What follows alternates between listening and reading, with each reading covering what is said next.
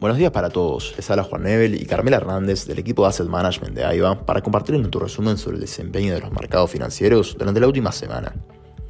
Los mercados financieros globales terminaron la semana con ganancias en todas las principales regiones nuevamente.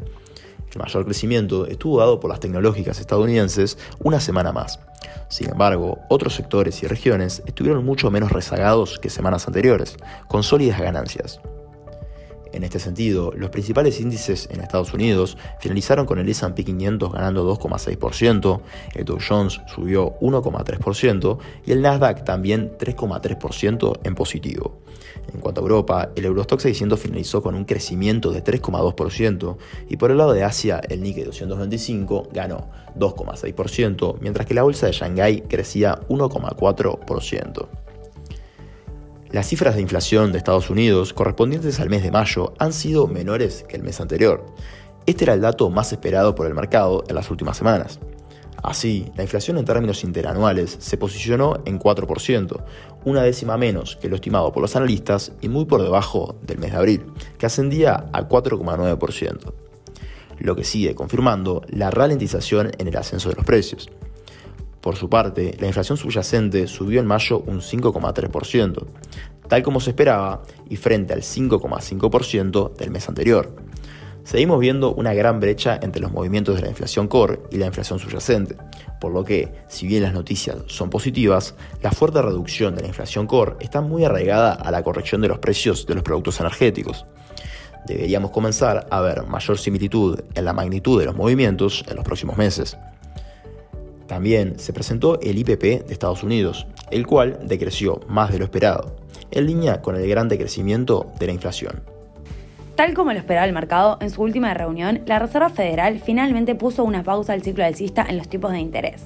La reunión comenzó el pasado martes y terminó el miércoles, y la decisión se apoyó principalmente en la desaceleración de la inflación, mientras que el mercado laboral sigue sólido. Se mantuvieron los tipos de interés en el rango actual, que es entre el 5 y el 5,25%. La importancia de los tipos de interés radica en que representan una referencia para las instituciones financieras en el otorgamiento de préstamos, los créditos al consumo, los préstamos para las compras de automóviles, las hipotecas, las tarjetas de crédito, entre otros. Las nuevas alzas de interés tendrían en cuenta el endurecimiento monetario acumulado de la política monetaria, los retardos con que la política monetaria afecta a la actividad económica y a la inflación y la evolución económica y financiera. Esto añadieron los miembros del Comité Federal de Mercado Abierto tras la reunión. Las nuevas proyecciones añaden un sesgo de línea dura a la decisión del miércoles sobre las tasas de interés y muestran que la mediana de los responsables de política monetaria considera que la tasa de interés de referencia a un día aumentarán desde la actual horquilla del 5 al 5,25 hasta el 5,50 y el 5,75 para finales de año. La mitad de los 18 funcionarios de la Fed situaron su punto en ese nivel y tres de ellos creen que las tasas podrían subir incluso aún más, incluido un funcionario que cree que superarán el 6% el Banco Central Europeo decidió volver a subir los tipos de interés nuevamente. Lagarde, la presidenta, dijo que el aumento de los tipos de la semana pasada refleja la evaluación actualizada del Consejo de Gobierno sobre las perspectivas de inflación, la dinámica de la inflación subyacente y la fortaleza de la transmisión de la política monetaria. La inflación ha estado bajando, pero se prevé que se mantenga demasiado alta durante demasiado tiempo. El Consejo de Gobierno está decidido a que la inflación vuelva a su objetivo de mediano plazo del 2% en el momento oportuno, añadió Lagarde. Por otro lado, el índice de producción industrial de China se posicionó bastante por debajo del mes anterior y por debajo de las previsiones, cortando con la racha de aumentos consecutivos que había comenzado en enero. China parece continuar con algunas dificultades en su reapertura. En cuanto a Estados Unidos, las ventas minoristas subieron considerablemente con respecto al mes anterior, aunque se preveía un decrecimiento. Estados Unidos sigue mostrando solidez en su actividad.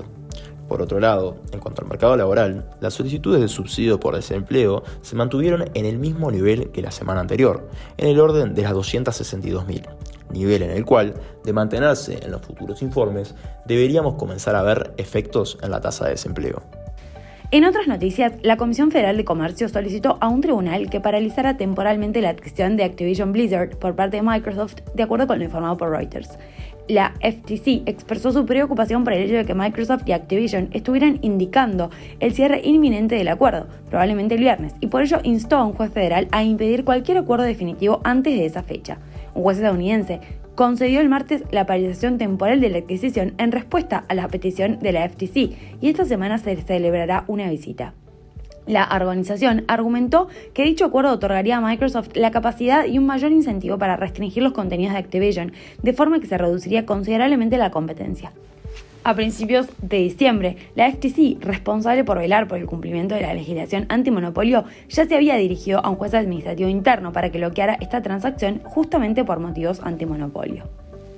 Estamos entrando ahora en otra semana crucial para los mercados, donde se destacan en Estados Unidos los permisos de construcción, las ventas de vivienda de segunda mano, el PMI manufacturero, PMI de servicios y las nuevas solicitudes de subsidio por desempleo.